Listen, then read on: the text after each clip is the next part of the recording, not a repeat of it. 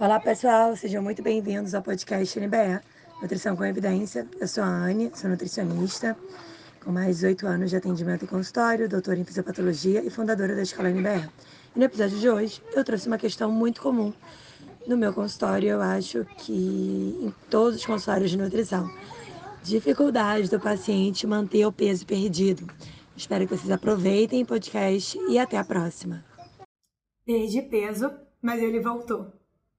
Hoje eu quero te explicar o porquê que isso acontece e como você faz para isso não acontecer. Se você é daquelas pessoas que vive fazendo dieta, perde peso, responde bem a dieta e depois ganha o peso de novo, o que, será que está dando errado? Deixa eu te falar que você não está sozinho nessa. Isso é muito comum. Eu quero te explicar hoje o porquê que isso acontece. Então, hoje a gente vai falar sobre perda de peso, sobre reganho de peso e os fatores geradores de. Primeiro ponto, quero falar sobre o processo de perda de peso. Processo de perda de peso é extremamente complexo. Existem vários fatores que estão envolvidos e que são determinantes do processo de perda de peso, como a qualidade e quantidade de alimentos, tipo de exercício físico, questões sociais. Quem é a minha rede? Quem são as pessoas que eu convivo? Elas têm um impacto muito importante na tua perda de peso. Tem uma série de outros fatores, eu poderia passar o vídeo inteiro falando sobre eles, mas eu preciso aprofundar questões relacionadas ao reganho. E eu quero te mostrar também alguns artigos científicos. Então, vamos falar sobre comportamento, comportamento alimentar. E aí, comportamento pode envolver a gente falar sobre escolhas alimentares, o que, que determina essas escolhas, sobre o padrão de consumo, um padrão beliscador, um padrão impulsivo e até mesmo o tipo de alimento. Claro que você tem uma alimentação com base em alimentos ultraprocessados de alta densidade calórica, isso vai atrapalhar o teu processo tanto de perda de peso quanto de manutenção do peso perdido. Então, o que acontece? Muitas pessoas perdem peso e depois voltam a pedir alimentos processados, pedir delivery no iFood, entre outros lugares. É, isso atrapalha muito a manutenção do peso. Segunda questão, que é a dieta temporária para perda de peso. Então a mentalidade é a seguinte: eu vou fazer essa dieta aqui por X tempo, vou perder peso, depois eu volto a comer o que eu gosto. Gente, a grande verdade é que para a gente conseguir perder peso e manter o peso perdido, a estratégia ela precisa ser saborosa, precisa ser relativamente fácil adesão, para que você permaneça consumindo dessa forma. Você se privar de uma série de alimentos durante um período para emagrecer, óbvio que você vai voltar a consumir os alimentos que antes você tinha deixado e vai voltar a recuperar o peso. Então, por que não ter uma dieta normal para perda de peso e não uma dieta temporária? E aí existem também essas dietas extremamente restritivas que prometem perda de 5, 10 quilos por mês estão presentes em vários perfis no Instagram, em TikTok, YouTube. E obviamente as pessoas ficam mau hálito, mal-humoradas e vão ter adesão durante um período e vão recuperar o peso perdido depois desse período.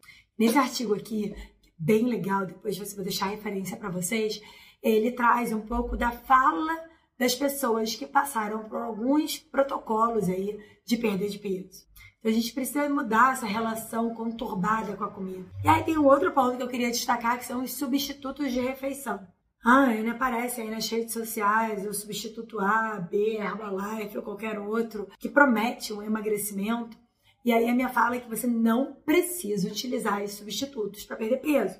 Alguns ainda vêm de alguma forma uh, adulterados, Tá? E aqueles que, enfim, que não, não são adulterados, mas você não precisa estar consumindo isso. E se você não tem vontade de jantar, você pode pensar numa vitamina, num mingau ou alguma outra preparação que substitua, mas não lance mão dessas táticas ou desses, desses shakes prontos para consumo, porque eles podem trazer mais benefício do que benefício para o seu processo de perda e manutenção do peso perdido. E aí uma outra questão é você durante o processo, não aprender a adotar hábitos saudáveis. Então, eu já falei que várias vezes, né? Um dos, um dos pilares centrais é o exercício físico, seja o exercício aeróbico, de andar de bicicleta, caminhar, correr, andar de remo, versus o exercício anaeróbico, seria um exercício mais de resistência, de musculação, de pilates, de exercício com peso do próprio corpo. Uh, ambos são extremamente importantes, tanto na melhora do humor, e você com humor melhor você consegue aderir mais à dieta, mas também para garantir uma taxa metabólica maior do seu corpo. E olha que bacana esse artigo aqui que fala sobre as práticas que ajudam no processo de manutenção do peso perdido, e uma delas ele fala sobre exercício físico. Eu quero falar sobre três assuntos ainda, que é sobre psicologia, sobre medicamentos e apoio familiar. Então a gente já sabe que pessoas que são mais ansiosas acabam descontando mais na comida. Então ter um profissional que dá apoio, suporte é, para cuidar e trabalhar questões de ansiedade que não envolvam a comida vai ser fundamental no processo de manutenção do peso. Segundo, rede. Quem são as pessoas que estão alinhadas e que você pode contar para te ajudar no processo de perder de peso? É muito difícil manter o peso perdido se tem uma pessoa do seu lado pedindo delivery, te tentando para consumir alimentos mais processados. O terceiro ponto, né, são as medicações. Então, elas são úteis no processo de emagrecimento, podem ser úteis, mas são medicações para a obesidade. Então, a gente não pode confundir aqui os termos. E elas devem ser prescritas por endocrinologistas e não por outros profissionais. Falei muito por aqui, mas eu quero trazer para vocês o veredito final, o que, que realmente importa para manter o peso perdido. E o que a literatura científica aponta é sobre a necessidade da gente trabalhar a mudança de comportamento. Eu vou deixar aqui no vídeo a capa de um artigo científico falando sobre os determinantes relacionados à manutenção do peso perdido. É uma revisão sistemática. E aí, ela traz alguns pontos que não tem mistério para ninguém, né?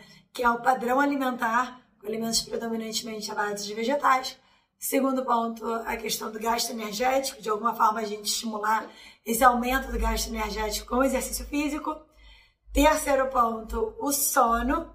E o quarto ponto, saúde mental.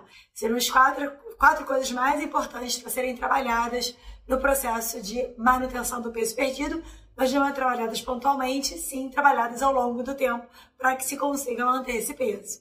Claro, né, tem uma série de estudos mostrando que quem mantém o peso perdido é muito mais fácil manter o peso perdido aqueles que estão em acompanhamento do que com o profissional de saúde do que experimentando fazer por conta própria. Então, seja com acompanhamento do educador físico, do psicólogo, do nutricionista, do clínico, alguém que possa estar do seu lado te ajudando nesse processo de mudança de comportamento, te trazendo ferramentas, trabalhando acoplamento de hábitos, substituições de hábitos, substituição de rotina. Bem, eu espero que tenha te ajudado a entender quão importante é o processo de manutenção do peso perdido, quão difícil é, mas que existem determinantes claros, existe muita literatura por detrás. Se ficou qualquer dúvida, deixa aqui na seção de comentários, deixa sua curtida. Se você ainda não assina o canal, não deixe de assinar aqui no sininho. E a gente se vê na próxima semana com mais um vídeo sobre alimentação, nutrição e saúde.